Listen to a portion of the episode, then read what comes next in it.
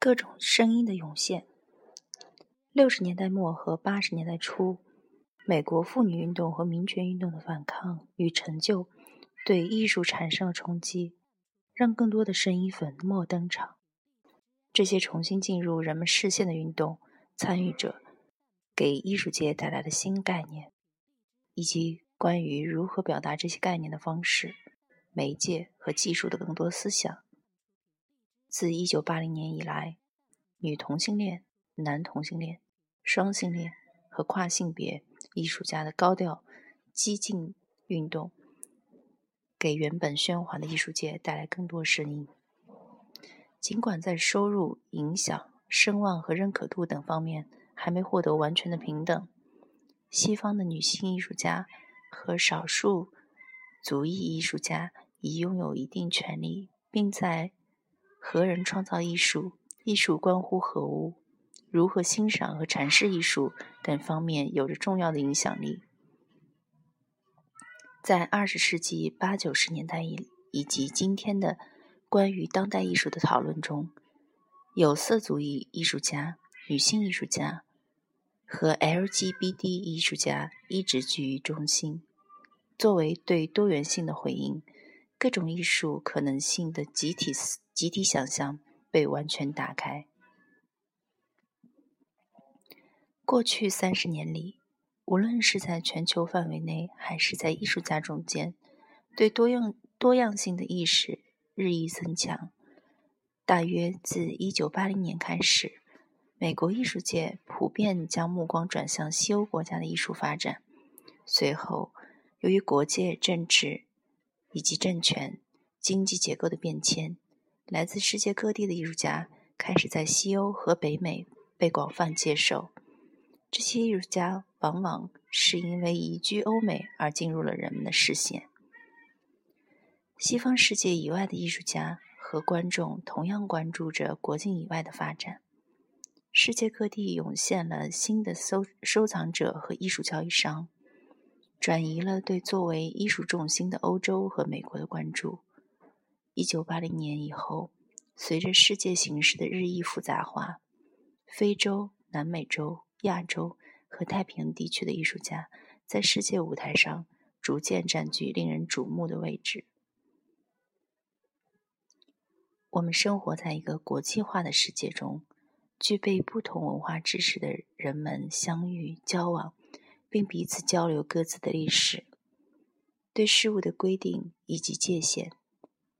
艺术家利用视觉手段表达了有关文化界限。和归属问题的种种立场和矛盾。这里仅以一位当代艺术家所走走过的复杂复杂历程为例。蔡国强，一九五七年生于中国广州，是文革中成长起来的一代。在一九八六年移居日本之前，他在上海学习舞舞台设计。一九九五年，他移居纽约。蔡国强的艺术创作囊括大型素描、装置和表演艺术活动。他运用了火药、中草药、电脑和自动售货机等诸多选料和创作手段。蔡国强精心设计的装置作品《文化大混浴》，于1997年在包括纽约皇后美术馆在内的不同场地安置并演出。并展出，它象征着艺术家的一种愿望，即艺术应促进可以治愈创伤的文化融合。这件装置作品采用了假山花园、榕树根、注入中草药的西式热水浴缸。来自各种文化背景的博物馆参观者被邀请到浴缸中共浴。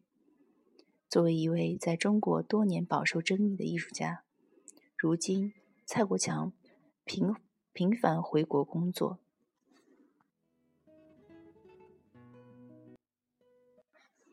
并担任了2008年北京夏季奥运会开幕式和闭幕式的视觉特效艺术总监。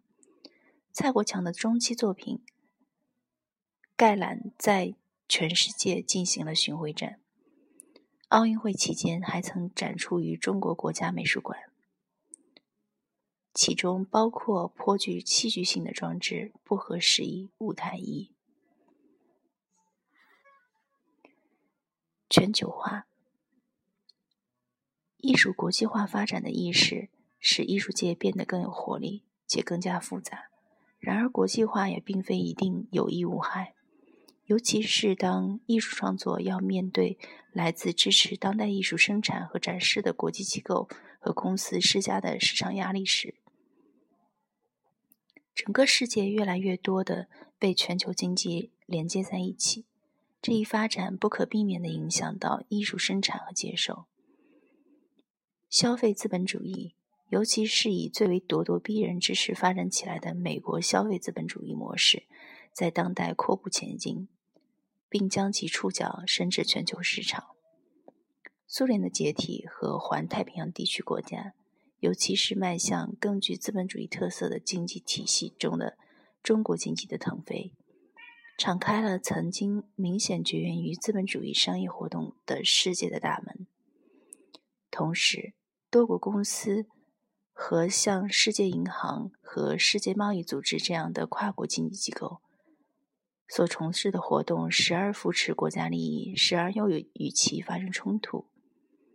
强国体系现在已已成为不以任何一国一个国家为中心的全球化网络。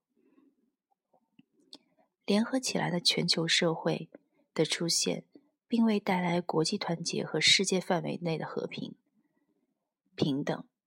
事实上，在全全球范围内运作的机构，是否有可能代表所有国家的不同个体的政治、文化和美学趣味，很值得怀疑。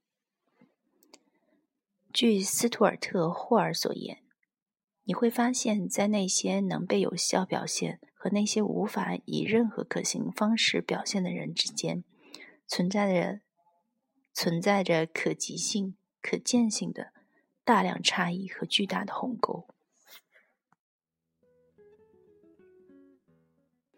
全球经济已经对娱乐和文化市场产生冲击。国际艺术博览会以及国际当代艺术双年展、三年展已在所有大陆的众多城市举办。到二零零五年，至少有八十五个展地，展览数量递增如此如此之快，以至于要及时了解其讯息几乎不太可能。一展场地的流动性已成为很关键的因素。享有资源的艺术家、画廊经纪人、评论家以及收藏者，通过参加国际艺术盛事，提高了自己的知名度和影响力。那些精心安排国际艺术活动。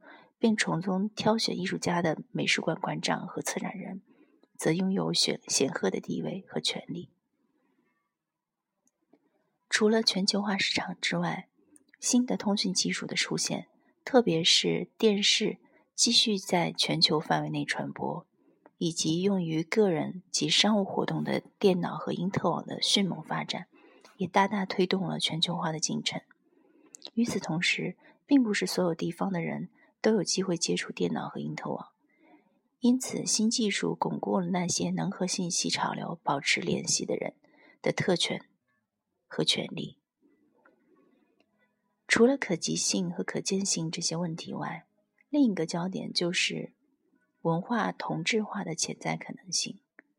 一个值得争议的观点是，全球化给世界上所有人带来了相同的消费品、图像和信息，因此。彻底消除了差异，使人变得非人化。就艺术而言，批评家茱莉亚·芬顿问道：“世界各地艺术博览会的迅速膨胀，以及不同文化背景的艺术家们的流动，通过高雅艺术市场或因特网，是否为迎合一个为是是否为迎合一般而抹杀了个别？”在内容、形式和理论方面，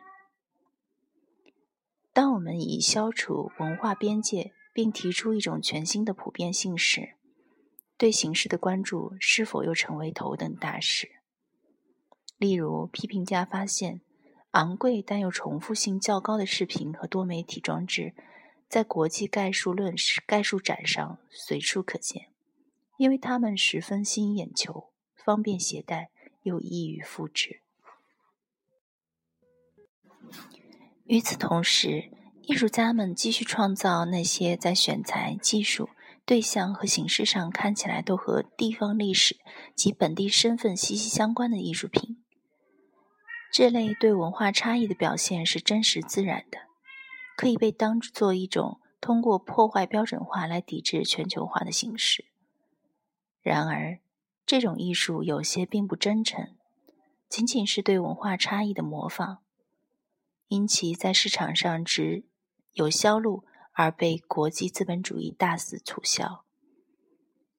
弗雷德里克·詹明逊，一位重要的马克思主义理论家，推出了全球化进程中的众多矛盾，如全球化经济动力。是更倾向于推销文化统一性，还是文化差异性之类争论。